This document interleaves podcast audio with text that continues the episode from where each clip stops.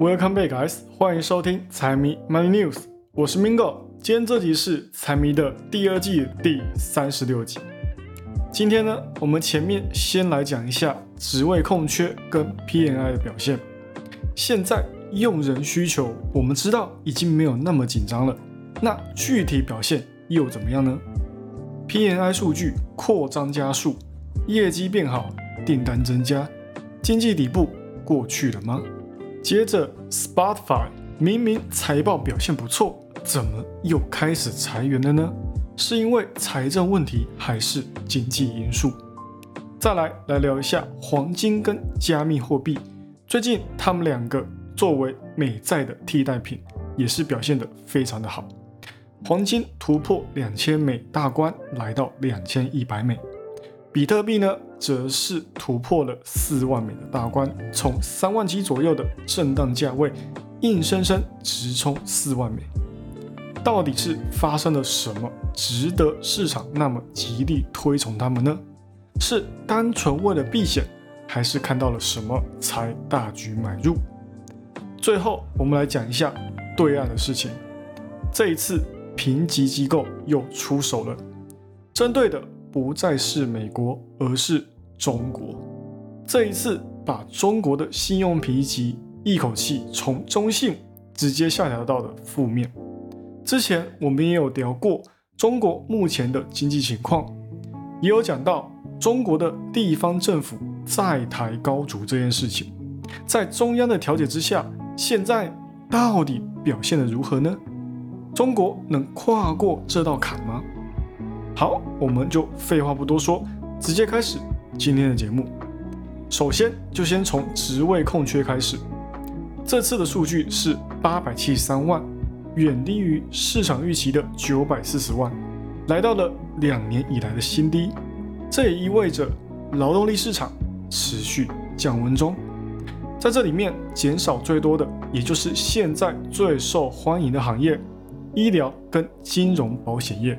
各自少了二十三万跟十六万的岗位，再来才是服务大头的餐饮跟住房业的十二点四万。虽然所有行业的岗位数量都在下降，但是其实现在的行业表现还是好过疫情前的，招人的供给端还是好过找工作的需求端，所以整体的劳动力市场还不能算是放松。只能是稍微放松一点而已，在某些行业还是有着紧张的需求哦。接下来对市场来说最重要的，应该就是星期五的大非农了。这一次市场预期大非农的表现应该会来到十九万，具体还是等到大非农正式公布之后，我们才可以更加的确认整体经济的表现。经济越好，劳动力市场的流动率就会越大。经济越差，劳动力市场的需求就会持续降温，经济也就会保持低迷的情况。这时候失业率就是一个很好的指标，因为一旦失业率失控，惯性产生，就会很容易把经济拖入衰退。所以大非农的就业率跟失业水准都会是接下来非常关键的数据。P I 数据呢，十一月很明显。不管是服务业还是制造业，都有开始回温的迹象，并且在订单上面也已经在十月开始就从底部反弹。主要呢是因为就业跟商业活动的上升所带动的，但是在 ISM 里面所调查的企业几乎都有说到，通胀、利率还有地缘政治仍然是他们最担忧的事。现在呢，连招人都还是一个挑战哦。那整体来讲，就是十月回温，十一月开始反弹。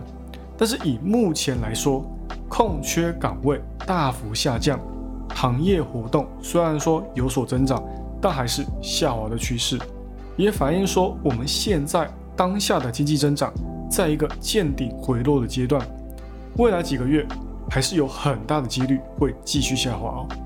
只是因为哦，我们的起点很高，所以现在就说之后会衰退，也不是很明智哦。接着，Spotify 它在昨天再次宣布进行裁员，只是这一次股价却是不跌反涨，股价呢更是硬生生大涨了百分之七点五。是现在裁员已经对劳动力市场造成不了什么威胁的吗？当然不是，企业裁员是因为成本增加，成本增加就减少人力是最直接的。但是其实也有很多公司，说到底就是企业在财务上面已经跟不上盈利端的收入了，所以才出此下策。那今年呢，我们只要看到行业内的大型公司。进行裁员之后，股价都是以跌为进。那这一次 Spotify 竟然没有踢在铁板上，那就可以大概的猜到，他们并不是因为财务问题才要进行裁员。这次针对裁员这个问题，Spotify 的 CEO 也有给出答案。我们也可以透过他说的话，看到劳动力市场已经不是之前那么紧张的状态了。CEO 说，这一次将会裁掉公司的百分之十七的员工，大概会有一千五百个人会被裁掉。那裁掉的原因呢？是因为想要赚更多哦。之前裁员都是因为通膨关系导致成本上涨，现在呢，则是因为经济哦没什么动力，赚的更少了，各方面的资源都保持跟之前通膨一样的价格，我们荷包缩水了啊。所以，为了能够让成本降低，应对接下来的挑战，他们就进行了裁员。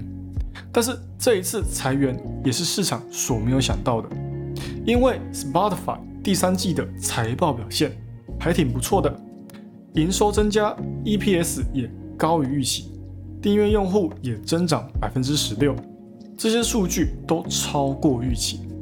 年初到现在，股价也涨了百分之一百四十三。结果在公司发展一切看好的情况底下，他们却选择再进一步的降成本，这就是嫌赚的不够多，还要把成本再压下去。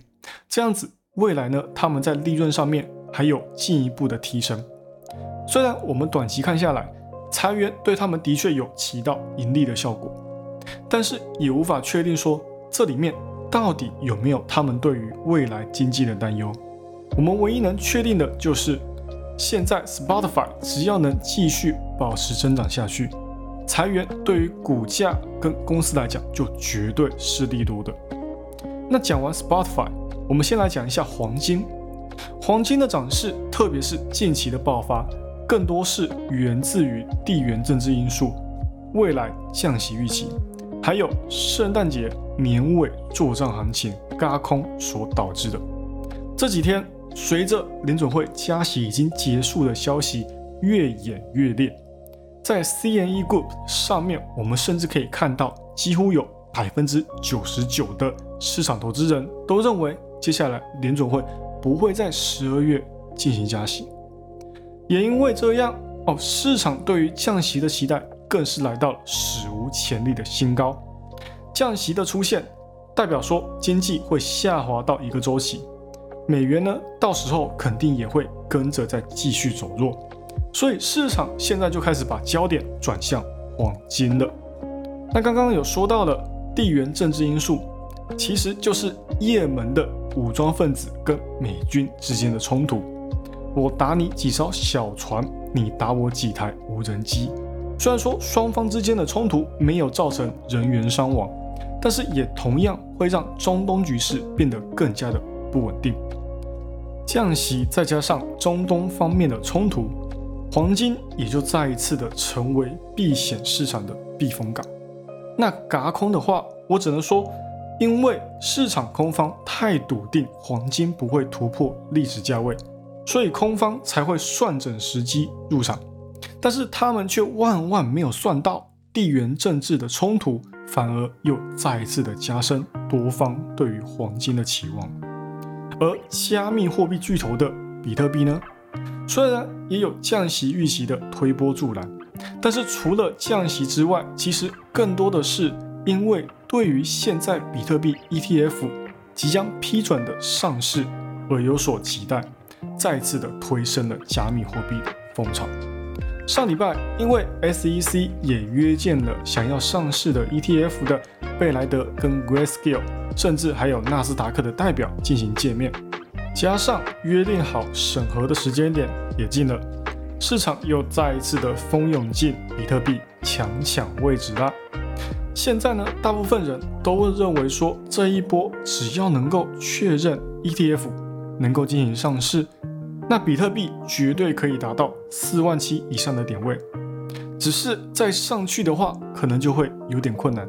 像是数字资产公司 Neso 就说，四万八开始会是下一个庞大的压力关卡，而且现在市场就是在赌之后的现货 ETF 一定会通过。所以，只要一通过，formal 的情绪绝对会达到一个顶点，到时候也要注意可能会有 sell the news 的情况发生。美股也是一样，只要长期美元走弱，再加上降息的刺激，长期来看流动性继续走强肯定没有问题。唯一需要担心的是衰退会不会到时候就先来了呢？美股会先回调到哪里，哪里才会进行回涨？这都是之后要进行的哦，审讨哦。那最后呢，穆迪的出手，中国经济到底如何了？穆迪这里给出的评论是，现在还是有很多地方政府还没有得到中央的帮助，中央财政会怎么样，已经不用多说了，那压力肯定不是一般的大嘛。但是重点就是，地方政府没有中央的支持，还真的有可能会过不去哦。现在光是计算出来的几大省市，就有将近七到十一兆美元的债务，这还只是计算出来的，没有计算出来的可能还有更多。那这里面就有很多省是债务大于收入的，一旦处理不好，中国版的雷曼危机还真的会上演哦。地方政府的债务融资更是已经占到中国外债市场的一半以上。也就是说，只要地方政府这里先进行暴雷了，那整个中国的信贷市场都有可能会是一滩死水。但是这方面中央自然也是知道的，上个月就因为这件事提升了对于地方政府的补助，尤其是针对几个债务比例比较大的省来进行融资补贴，先解除债务问题，再来解决中央的财务压力。但是其实这也不是中国第一次出现这样的危机了。在一八年之前，中国还因为债务问题发行公共债券来抵消债务风险。这问题就跟美国的财政赤字一样，一直都没有得到什么解决。毕竟数额庞大。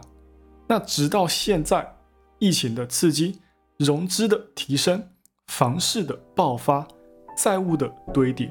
才再次让中央意识到地方政府的财政出现严重的亏空。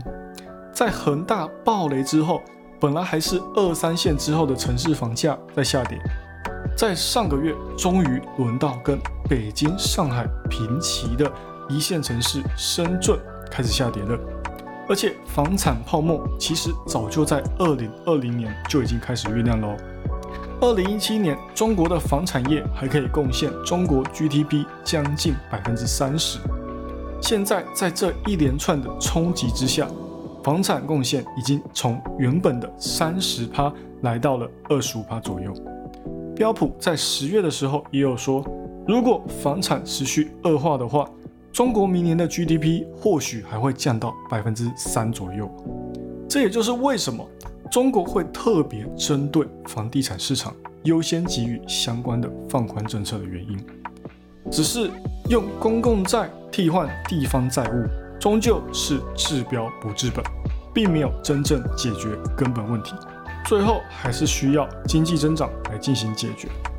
那要做一个总结的话呢，就是现在的地方政府为了还债，那它就必然会拖累到经济增长。所以促进不了地方经济增长，反而还会陷入困境。但是刺激经济又需要进一步发债融资，然而又会因为发债问题加剧财务的债务缺口。只是如果不发债，地方的债务利息所占用的资源也不是摆设用的。不过也好在他们的债务都是内部的。中国政府还是可以在可控制的范围内给地方政府一点优惠。然后，如果未来可以找到比房市还要高回报的投资项目，那就必然可以再次带动他们的经济增长。好了，以上就是今天的财经大小事，财迷 Money News 陪你阅览国际财经，让你不再对财经感到陌生，让财经与你没有距离。喜欢我节目的朋友们，帮我多多推荐给你的亲朋好友，记得 Follow A Share，一定要给按下去。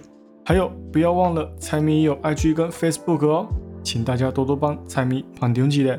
那就这样喽，我是 Mingo，我们下集再见，拜拜。